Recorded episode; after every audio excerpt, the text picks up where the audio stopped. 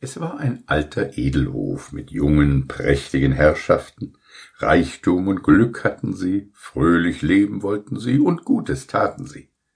Alle Menschen wollten sie froh machen, wie sie es selbst waren.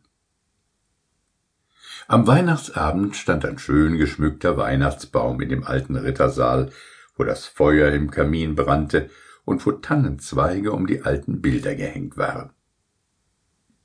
Hier versammelten sich Herrschaft und Gäste, und es wurde gesungen und getanzt.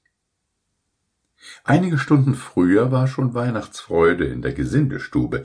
Auch hier stand ein großer Tannenbaum mit brennenden roten und weißen Kerzen, mit der kleinen Dannebrocksflagge und mit aus buntem Papier ausgeschnittenen Schwänen und Fischnetzen, die mit Näschereien gefüllt waren. Die armen Kinder des Dorfes waren mit ihren Müttern eingeladen.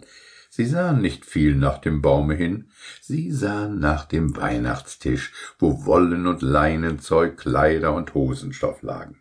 Ja, dahin sahen die Mütter und die erwachsenen Kinder, nur die ganz Kleinen streckten die Hände nach Lichtern, Flittergold und Fahnen aus.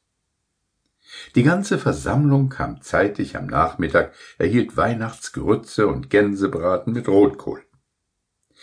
Hatte man dann den Tannenbaum angesehen und die Gaben empfangen, so erhielt jeder ein kleines Glas Punsch und reich gefüllte Apfelschnitten. Danach gingen sie wieder heim in ihre niedrigen Stuben und erzählten von dem guten Leben, das heißt von dem Essen und Trinken, und besahen noch einmal ihre Geschenke.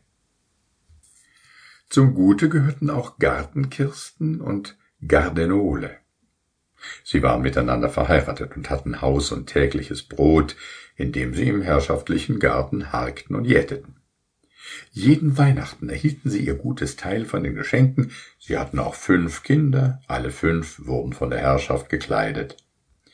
Es sind wohltätige Leute, unsere Herrschaft, sagten sie, aber sie haben auch die Mittel dazu und haben ihre Freude daran. Hier sind gute Kleider zum Zerreißen.